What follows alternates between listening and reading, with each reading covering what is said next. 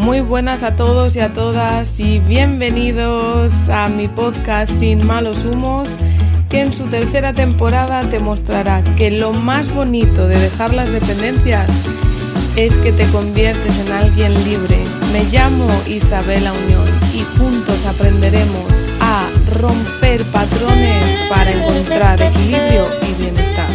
Muy buenas a todos, ¿qué tal? ¿Cómo estáis? Pues yo espero que la tos me deje grabar por fin. Tuve que parar, tuve que frenar.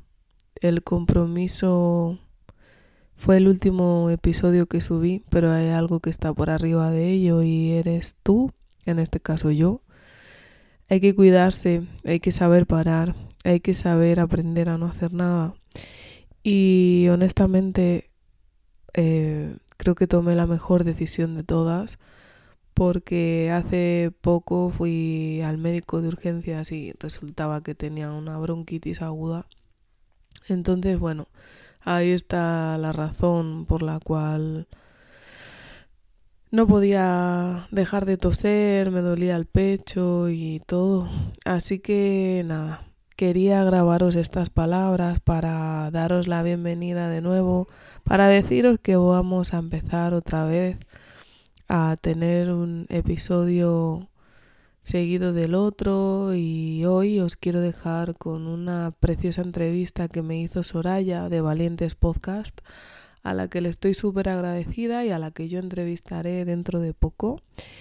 Y bueno para que abráis boca eh, ahí os lo dejo. Que lo disfrutéis muchísimo. Nos escuchamos pronto. Chao.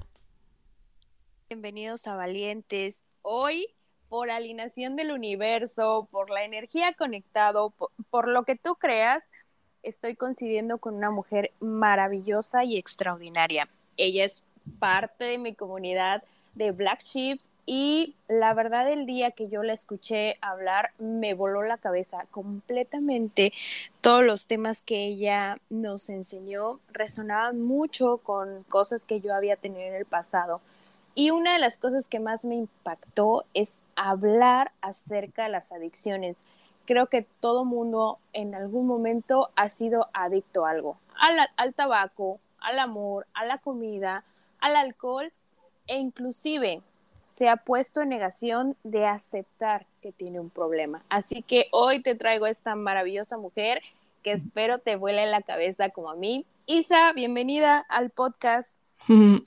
Muchas gracias, Soraya. Un placer estar aquí. Por fin lleva mucho tiempo queriendo compartir contigo y con tu comunidad y estoy demasiado emocionada a pesar de la diferencia horaria y de todo, pues mira, las conexiones se tienen que dar cuando, cuando es el momento perfecto.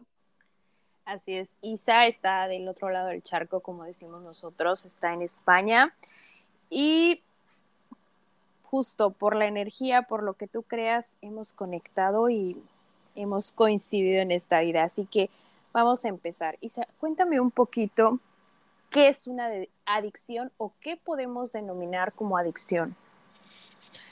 Vale, pues nada, em, adicciones, adicciones y dependencias es un poquito diferente, pero es em, no deja de ser un mecanismo de evasión, pues para no afrontar la realidad. Así, súper, súper resumido, y es que te vuelvas adicta a alguien o a algo cuando no sientes la seguridad en el vínculo. Eh, al final, eh, la adicción vista desde el plano del punto de vista inconsciente, que es como yo trabajo, es, bueno, está relacionada mucho al núcleo familiar, a la sobreprotección materna o a la ausencia paterna. Y, bueno, eh, al final es como un deseo de evasión de algo que, pues, que no se quiere mirar o que, o que no se quiere aceptar. En el momento que yo decidí tirarme por, bueno, por, e, esta parte de, del acompañamiento, fue cuando me di cuenta que todos somos eh, dependientes y poco a poco el mundo, el sistema va tendiendo a la adicción. Yo cuando empecé a descubrir todo el mundo de la blockchain, todo el mundo de las criptomonedas, los NFTs, y empecé a ver que dentro de muy poco, de hecho ya se está haciendo, eh, ahora en vez de jugar videojuegos te van a pagar por jugar videojuegos. Ahora en vez de ver redes sociales te van a pagar por dar me gustas y así entonces se va a crear como un ecosistema de adicción que nos va a hacer eh, que nos desconectemos de la vida real para anhelar exclusivamente ese, esa evasión, ese deseo por estar en, en algo como mucho más virtual que como es todo este mundo de los videojuegos, de las redes sociales y demás. Entonces así es como yo las veo, creo que el mundo eh, se va dirigiendo de manera incontrolada a, a, la adicción. Creo que es tan fácil como tener un teléfono y un TikTok en bucle o tan fácil como atiborrarte de azúcar o tan fácil como ponerte a ver Netflix una serie detrás de otra, fumar un cigarro, snifar cocaína o chupar cristal. Y, y bueno, traen de la mano no solamente unos hábitos poco saludables, sino también bastantes conflictos a nivel inconsciente eh, que, bueno, que conllevan un proceso terapéutico y un proceso de desarrollo, pues que, hay que ir mirando sin, sin, alzar la vista o sin mirar hacia otro lado. no sé si te he respondido. Mm, claro, me, me has dado un punto muy importante que tocaste al principio donde me dices que muchas adicciones, o bueno, que podemos detonar en adicciones, y mencionaste otra palabra, la diferencia entre adicciones y dependencia. Dependencia, sí. Justo. Vamos a hablar un poquito de eso, pero me gustaría también que hables del tema de tener una madre sobreprotectora o un padre ausente y cómo esto rodea nuestro ecosistema para para llegar a caer en dependencia a algo o a alguien. Sí, si lo analizamos etimológicamente, la palabra adicción significa lo no dicho, aquello que no puedo o no quiero expresar. Entonces un niño, un niño siente como una falta de amor incondicional simplemente que no le mires. Tú ahora eres mamá y yo también y muchas veces llaman nuestra atención porque simplemente quiere que le mires, solo quiere tu mirada. Esa, ese ser, por el mero hecho de que tú estés viva o que yo esté viva, por solamente saber que tú estás ahí, se va a atrever a cualquier cosa. Lo que no comprendes que a veces, pues, bueno, eh, la mamá sobreprotectora eh, está de alguna manera traspasando sus miedos a, a una sobreprotección como para no sufrir o para que el sentido de su vida, que en este caso es el hijo o la hija, eh, no le pase nada, ¿no? Entonces, cuando surge la adicción, surge como un anhelo de no poder expresar cómo se siente y querer ser libre, ser libre, poder construir, poder hacer, pues hay muchos niños que no quieren estudiar, quieren mancharse de barro y quieren salir con amiguitos o así, y bueno, mamás por miedo, por, sí, por sobreprotección mal entendida, eh, pues bueno, pueden hacer que ese niño sientan que, sienta que le están metiendo como en una jaula. Por la parte del papá, papá, protección, soporte, sustento. Si me falta mi papá, me muero. Esto es lo que pasa dentro de la cabeza de un niño, ¿no? Y digo papá como energía de padre y digo mamá como energía de madre, que no necesariamente tiene que ser la figura del padre biológico o, o así. O sea, porque muchas veces una mamá se convierte en papá y, de ahí tenemos una herida de mamá ausente o un papá se convierte en mamá y tenemos una herida de padre ausente. Estoy hablando de la energía, lo que conlleva el, el ser un papá o ser una mamá. Hay muchos niños o niñas que sus papás y sus mamás son abuelos, por ejemplo, o son los tíos.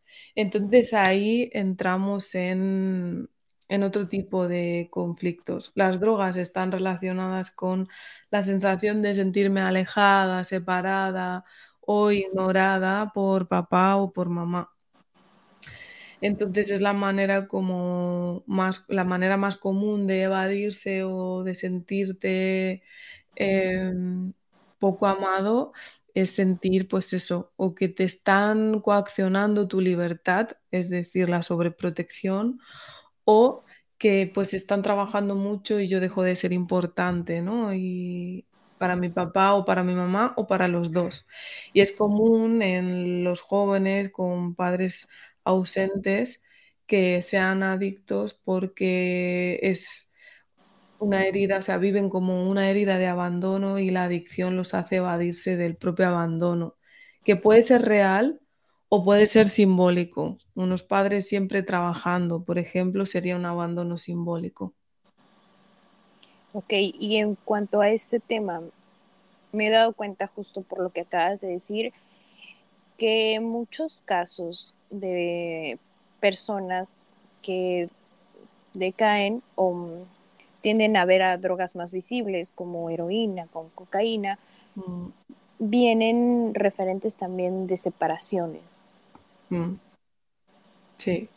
De hecho, si tocásemos cada sustancia, por así decirlo, de una en una, eh, normalmente yo cuando una persona me pregunta, eh, bueno, pues porque está siendo adicto a heroína o cocaína o así, las drogas mayores, por así decirlo, hay que trabajarlas eh, con, una pauta psiquiátrica porque hay que apoyarse de, medicación para, superar el, bueno, el, la ansiedad y el, síndrome de abstinencia que conllevan. ¿no? A mí normalmente estas personas me llegan cuando su deseo de, consumir ha sido paliado con medicación.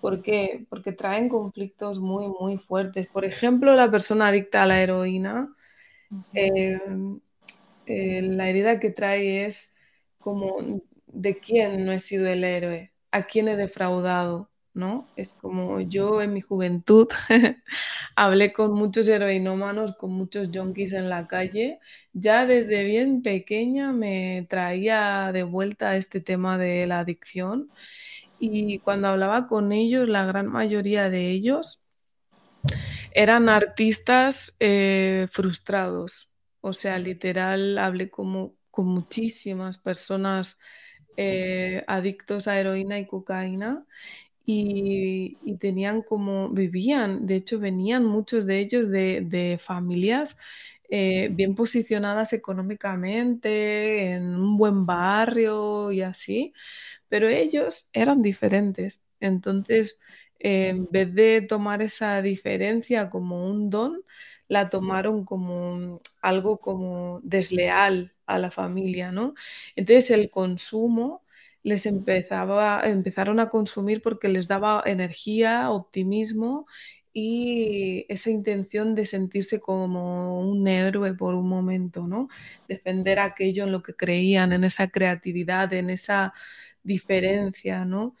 Y wow, cuando descubrí esto quedé perpleja, quedé perpleja. Eh, dije, no puede ser que, ¿no? que una persona con tal potencial, de hecho me acuerdo, ya que les dejaba que dibujasen en mi maleta, en mi mochila del colegio de la universidad, porque como era lo que les gustaba, pues yo les daba algún cigarro. Yo he sido una persona que fumaba, también he consumido en alguna ocasión eh, otras sustancias, pero sin más allá que el tabaco fue lo que, lo que fue mi herida, ¿no? Entonces yo les daba tabaco y les dejaba que me, me dibujaran o si cantaban que cantaran y así.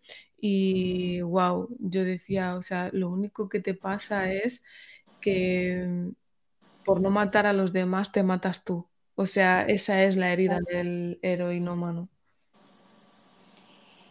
Es un tema muy fuerte y muy interesante, pero eh, es que estás tocando puntos muy, muy, muy específicos. Mm. Cuando una persona se vuelve adicta, Mm. eh, y en ese, en ese momento no se da cuenta de que una persona es adicta, ¿no? O sea, porque un adicto te va a negar que es adicto. Te va a decir, yo consumo por convivir, consumo de vez en cuando, o esto no está afectando mi vida. Mm. ¿Cómo podemos nosotros ponernos del lado en que ellos se sientan apoyados y no sientan temor tal vez de confesarte que tienen alguna adicción? Es más verlo desde el lado humano y, y no juzgar, pero también brindarles ayuda, o sea, brindarle ayuda cuando ya te está pidiendo ir a algún centro, em, no sé, no sé si explicarme. ¿Cómo, cómo Sí. no podemos volvernos su verdugo? Porque ellos en su, en su imaginación, o todas las personas en su imaginación, pudiera ser que lo estés criticando directamente en lugar de ayudarlo. Mm. Mira, hay veces que, mm, o sea, lo que más cuesta de, de tratar con personas que son adictas es que vuelva. Porque, porque es lo que tú dices, muchas veces no son conscientes del grado de, de adicción o de dependencia que tienen. Entonces, si tú les empiezas a hablar de todo esto que te estoy diciendo yo, como del papá, de la mamá o así, directamente seguramente que lo rechacen porque no quieren tocar esa parte de la vida, ¿no? Ya no te cuento si les hablas del árbol transgeneracional y más atrás, eh, que es de donde vienen las, las dependencias, las- la sensación de no querer deberle nada a, a nadie, ¿no? Entonces, si, si tú te percatas de que alguien en tu entorno eh, está teniendo problemas de adicción, em, lo primero que, o lo más importante que yo veo que, que hay que hacer, por lo menos para entrar en la misma sintonía y que se sientan cobijados, es no enjuiciarles, porque ellos em, le sacan una intención positiva a esa, a esa acción. Ellos no lo hacen eh, racionalmente para matarse ni para molestar a nadie. Ellos lo hacen porque no ven otra salida de gestionar las emociones que, que llevan acumulándose trauma tras trauma tanto tiempo dentro de, de- ellos mismos. Entonces, eh, la manera que, que, bueno, que hay de afrontar una situación así es eh, primero percatarte de que seguramente tú o estás siendo o hayas sido, eh, sido em, dependiente o adicta a algo, bien al azúcar, bien al chocolate, bien a una relación en tu vida, la, la dependencia afectiva es lo que más, más, más, más está de- de- detrás de cada adicción y, y darte cuenta de que cuando tú haces lo que haces también tienes un beneficio secundario, también tienes una intención positiva, ¿no? Y desde esa humildad, desde ese mirar, no desde arriba, no desde abajo, ni con miedo, ni con eh, orgullo, sino frente tras frente, o sea, cara a cara, ojos a la altura de los ojos, decir cómo podría ayudarte a, a que esta situación que tienes en tu vida ahora mismo la afrontes desde otro paradigma o, o algo así, ¿no? Pero muy humilde, muy, no, ¿qué estás haciendo? ¿Por qué te estás jodiendo la vida? No, no, no, olvídate. Sí, eso, eso no va a funcionar, al contrario, ahuyentaría a la persona. Y también me gustaría que me hablaras un poquito de, de energía femenina y masculina, cómo empezamos a sanar esa herida de, de papá y mamá. si es que la hemos detectado. Si antes de caer en la adicción yo veo que la separación de mi mamá o de mi papá me está causando mm, emociones muy fuertes. Mm. Es, a ver, autorregularse, auto, em, sí, auto tratarse es demasiado complejo realmente porque tú en tu mente racional tienes un sistema de creencias o un paradigma que le dicen también que, que es lo conocido para ti y tiene unos límites, digamos que sea como si fuese, no sé, una olla de cocinar y ahí están todas tus creencias, ¿no? Entonces, cuando tú busques la solución a ese problema que ya eres consciente que, que es tangible en tu vida, tú vas a buscar la solución dentro de ese sistema, dentro de esa olla. Vas a revolver porque es lo único que sabes hacer y siempre vas a hacer lo mejor que sabes con los recursos que tienes, pero es que los recursos que tienes están limitados ahí no puede salir de ahí. Tiene que llegar alguien que te diga, ok, ¿y qué tal si, por ejemplo, cuando apoyas tu cigarro en la boca conectas con la nutrición, el cobijo y el amor que te daba tu mamá? Y que, pues claro, ahí empiezas a darte cuenta de que, wow, em, hay algo mucho más grande que todo este sistema de creencias que está soportando a mi adicción. Entonces, eh, para tú darte cuenta de que mm, estás en conflicto con tu energía sexual, con tu femenino, con tu masculino, em, realmente tienes que parar a ver cómo es tu día a día y en qué fases de tu día a día entras como en bloqueo cuando es, cuando estás quizás haciendo una lista de mil cosas que tienes pendientes y te esperas a que todo esté perfecto para llevarlo a cabo y crees que haciendo y haciendo y haciendo es como realmente te vas a sentir bien, ok, entonces estás teniendo un masculino herido. Sin embargo, si lo que estás haciendo es hacer mm, lo más bello posible y creándolo todo como súper bonito y haciendo las cosas desde un flow que se le dice, ¿no? Un, fluir de la vida y así, pero no accionas, pero no te reconoces en un em, paso a la acción, bien por miedo o bien por, por eso, porque te gusta estar ahí en ese flow de que nada mm, influya y que todo fluya y así pues estás teniendo ahí como un femenino demasiado característico. Y bueno pues dependiendo de, de dónde esté tu tema, de, si tiendas más al cuidado o tiendas más a, a la sobreprotección, em, pues bueno, ahí estarás sabiendo o intuyendo a la protección, a la sobreprotección o al cuidado, a la nutrición, por dónde irán los tiros. Normalmente temas que son conectados con la boca, el tabaco, em, el cannabis, el hachís o el chocolate, la comida, el alcohol, eh, a nivel inconsciente siempre va a estar como más conectado al tema materno y eh, el trabajo, el ejercicio, la cocaína, pues estos otros temas van a estar como el chocolate incluso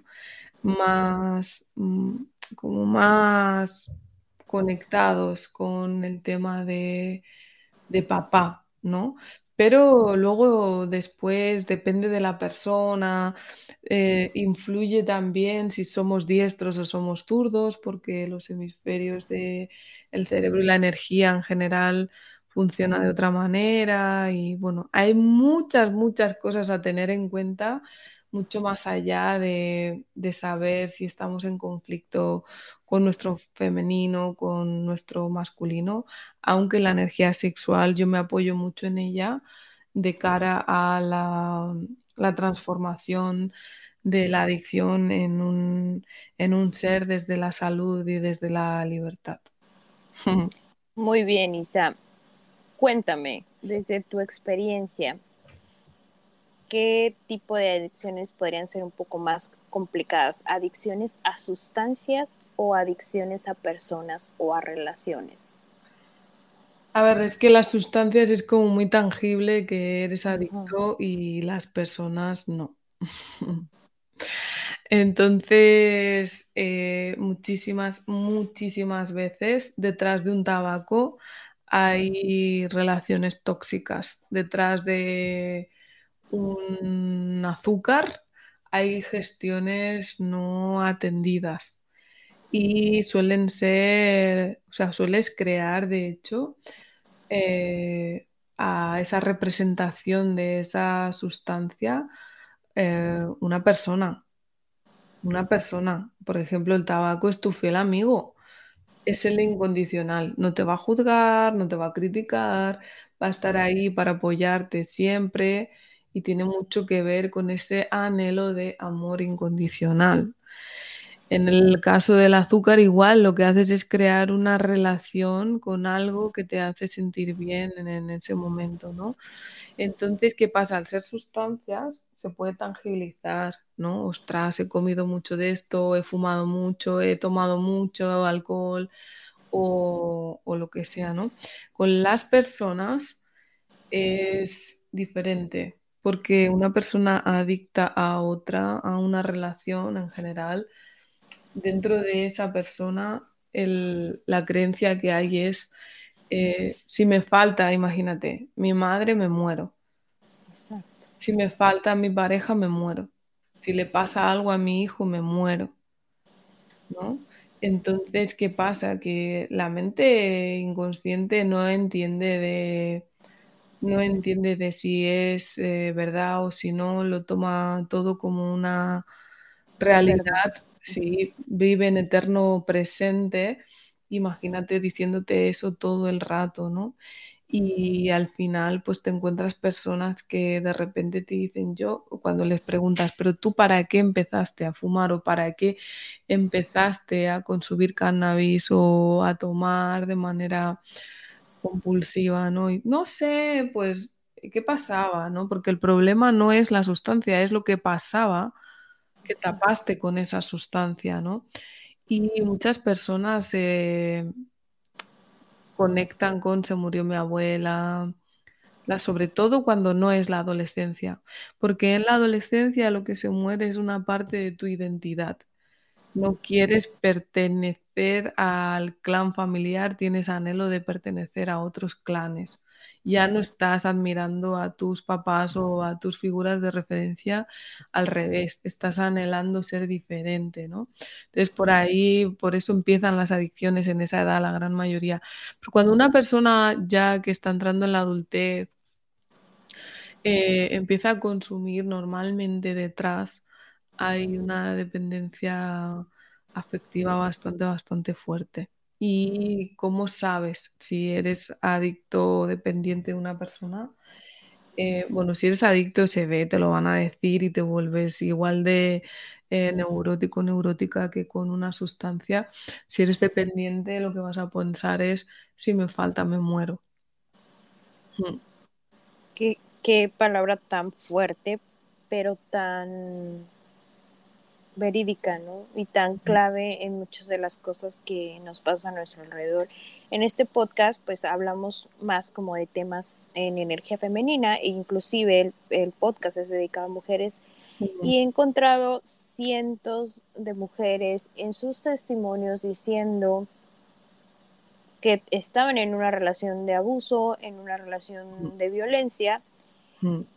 Y hay momentos claves que tal vez tienen que ver con su inconsciente que detonan el que ellas decidan irse. Por ejemplo, ha habido casos donde una chica vio en peligro a su bebé, eh, esta persona lo, lo estaba golpeando, inclusive al grado de provocarle lesiones muy fuertes, mm. y ella platica que no sabe cómo, cómo tuvo la fuerza, incluso una fuerza sobrehumana, donde dijo esto, esto es, está mal, se acabó ah, recogió a su bebé y se fue. Mm. Sí. E, este tipo de situaciones siento que se repite en la mayoría de los casos donde hay un detonante que te dice ya, no más. Mm. Mm. Sí, o sea, al final una persona que ha vivido un abuso sexual o un abuso de poder, es decir, un maltrato físico o intelectual, eh, en ese momento, en el momento en que lo está viviendo, eh, es tan, tal, tal, tal fuerte la emoción que, que se está generando dentro de la persona que mm, se aprieta, se aprieta, se aprieta y la tendencia es hacer como que eso no está sucediendo, como que eso no te está pasando a ti. Entonces, eh, ¿qué hace tu mente? Tu mente lo graba. Lo graba como un anhelo de supervivencia. ¿Qué pasa? Pues que normalmente si para ti en ese momento tuviste una emoción de tal calibre, un trauma de tal calibre que ninguna, ningún cuerpo, ninguna mente está preparado para, para pararse a sentir, porque si lo sientes es demasiado doloroso.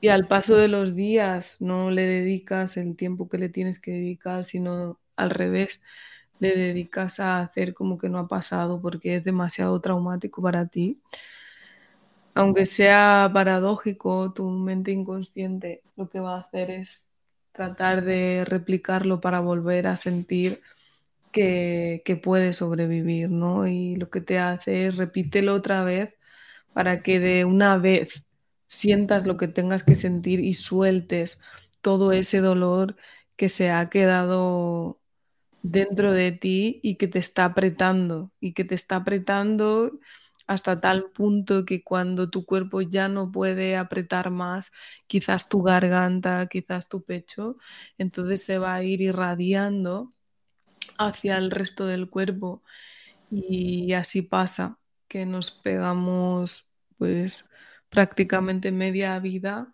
programando traumitas y la otra media enfermándonos para repararlo, porque al final todo eso se convierte en síntomas y en enfermedades. Qué fuerte esa palabra, qué fuerte esa frase que nos acabas de dar. Y es congruente, ¿no? Tú ves una persona tal vez adicta y empieza a hacer eh, situaciones donde pone en riesgo su vida y va incrementando y va incrementando. Mm. Y desde tu lado que lo estás viendo, tú empiezas a decir, es que, ¿qué más quiere? para que entienda lo que está pasando. Y realmente, como dices, es que su cuerpo está diciéndole, hey, pon atención, pero se, se aclimata, se adecua, y entonces necesita una dosis más grande de adrenalina. Sí. Sí, y luego hay un montón de procesos químicos que, que tienen sustancias como la nicotina, el azúcar, eh, yo qué sé, incluso el ejercicio, ¿no? Eh, hay adictos al ejercicio también porque, porque segregamos dopamina, segregamos dopamina, esa hormona del placer, del bienestar, y, claro, eh, al final lo que tú estás buscando cuando eres, cuando consumes o cuando estás fijo, obsesionado, obsesionada con una persona, es eh, sentir ese placer o alejarte del dolor que viviste en aquel momento. Exactamente, exactamente. Wow. Isa, cuánta, cuánta sabiduría compartida el día de hoy. Realmente este podcast nos debe de dar otra segunda parte porque Isa también tiene temas mucho, muy interesantes hablando del árbol transgeneracional, de patrones que tenemos en el pasado y que se han estado repitiendo y quizá también sean detonantes de tu, de tu adicción. Vidas pasadas, mm, muchas cosas que incluso se incrustaron desde el vientre de nuestra madre y no sabíamos o no hemos podido descodificar. Todas las adicciones sin duda llevan un proceso de recuperación y sí, también mucha disciplina, creo yo. En tu caso, ¿cómo podríamos nosotras, eh, bueno, hablamos de mujeres, ¿no? ¿Cómo podríamos tener tres herramientas que nos ayuden a prevenir que nuestros hijos caigan en adicciones? Mira, la primera es eh, no te responsabilices del futuro de tu hijo o de tu hija, porque no es tuyo. O sea, sí. Lo siento, pero yo cuando fui mamá, em, de hecho, yo también tengo podcast que espero que vayas algún día también a... Claro, armamos ahí. A entregar tu valor, que es mucho. Em, pero me di cuenta de que la estaba convirtiendo en mi cigarro. Entonces, em, un niño cuando, una niña cuando te chupa la teta, eh, la oxitocina, la dopamina y todas las hormonas que te hace segregar son prácticamente las mismas que segregas cuando te fumas un cigarro. Entonces, em, cuando ese niño, esa niña te mira, te acaricia, te sonríe o simplemente se calma porque te huele, em, segregas lo mismo que cuando, en mi caso, yo era fumadora, que cuando fumaba. Entonces, ojo y cuidado, porque te vas adueñando de una vida que no te pertenece. Y por ahí veo por redes sociales eh, tu felicidad es mi motor. No, amiga. La felicidad de tus hijos no puede ser tu motor, porque cuando tus hijos se quieran ir, tú ya vas a estar tan adicta a ellos que no vas a querer que se vayan. Sí, sí, totalmente. Qué fuerte, pero es una realidad. Hmm, hmm. Es una realidad y hay que darle visibilidad también a esta parte de la maternidad y paternidad, que el padre también existe. Y de hecho yo le digo más paternidad. Entonces, eh, ¿cuál es la gran, gran, gran definición de la dependencia, que es por donde empieza todo? El sentido de mi vida y mi propia vida dependen del otro con el que estoy en deuda. Entonces, em, enseña o ayuda a que aprendan más bien, ayuda a que aprendan la autonomía. Para mí es el mejor regalo que le puedes hacer a un hijo o a una hija para evitar la, dependencia. Porque mucha gente me dice, mucha gente que, bueno, que, que, quiere paliar el alcohol, el tabaco, el cannabis, las relaciones tóxicas, los workaholic, sobre todo los workaholic, em, les dices, pero ¿cuál es el beneficio? ¿no? Y, entonces te dicen, es que soy independiente. Ojo, no enseñes a tus hijos a ser independientes, enséñales a ser autónomos, porque el independiente está en referencia a la dependencia. Lo que pasa es que está polarizado y no permite que le ayuden. El autónomo puede vivir por y para él mismo con la potestad de que cuando necesite ayude, pueda, ayuda pueda ser ayudado. Entonces, si tuviese que mm, traerte un, segundo tip, sería enseñarles a ser autónomos. es que ahora que es que estoy muy sorprendida por todo lo que he escuchado. Sobre todo por esta, esta parte, ¿no? Que, hablamos de nuestros hijos, de decir, ay, es que sin él me muero y, y, todo lo que, lo que hemos hablado aquí tiene relación y entonces si yo hablo de eso también ya me estoy convirtiendo en una persona adicta a mi hijo, eh, una relación sumamente protectora y entonces ya me convertí en una mamá protectora y entonces sin querer puedo generar un hijo adicto.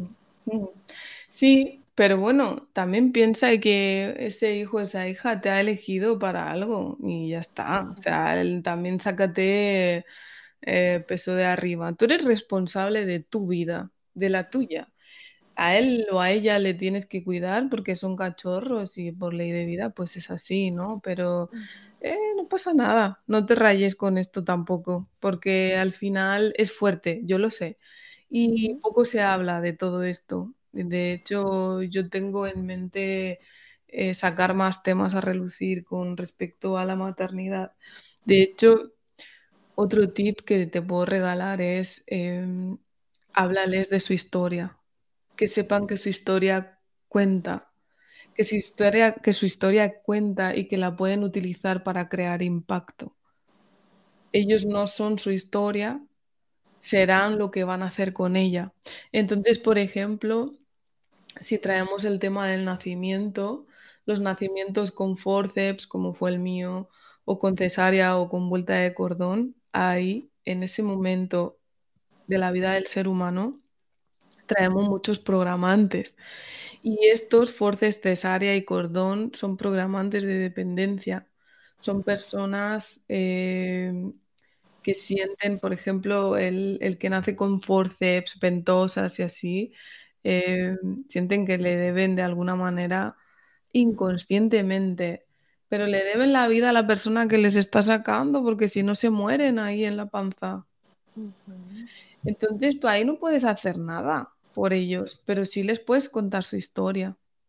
Puedes contarles cómo te sentiste cuando te enteraste de que te quedaste embarazada, cómo diste la noticia o cómo la dio papá, porque todo eso son ellos y todo eso le va a dar respuestas a cosas que, que, están programando en su vida y que, y que sienten que, que, que por qué, ¿no? Eh, ¿por qué hacen esto? El otro día comentaba una de mis mentoras que ella tiene un TOC con, con apagar las luces antes de salir de su casa.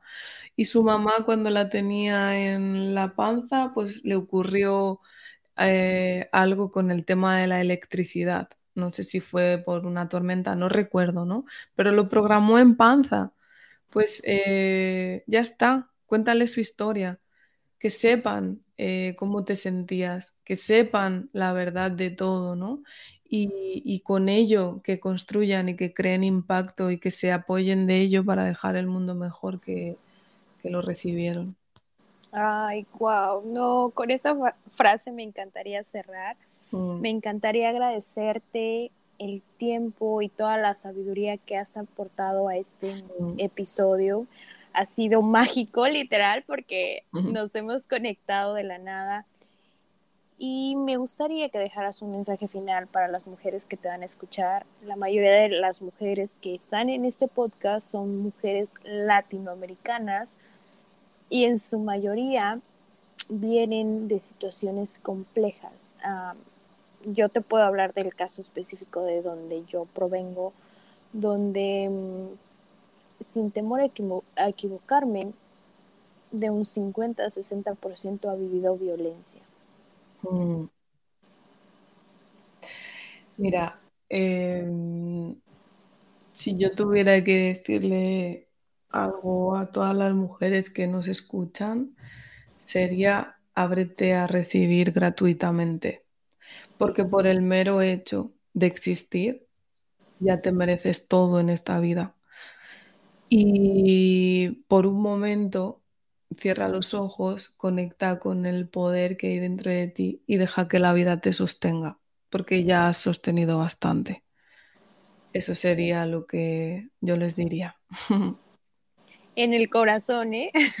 yo creo que si terminé llorando hace rato, hoy, hoy también, ¿no? Eh, es increíble todo lo que hemos compartido el, día de hoy. Este es tu espacio para cuando decidas regresar. Vayan a seguir a Isa, por ahí voy a dejar todas las redes sociales que, que ella tiene. Para mí ha sido un privilegio trabajar contigo. Que tengas una excelente noche por allá. Sí, aquí ya es bien tarde, por ahí está durmiendo esa nena que dice ser mi hija en este mundo. que dice ser mi hija. Te amo. Muchísimas gracias a ti también. Eh, es un placer compartir en tu comunidad. Es súper bonita. Y pues nos vemos entonces ahí en Sin Malos Humos.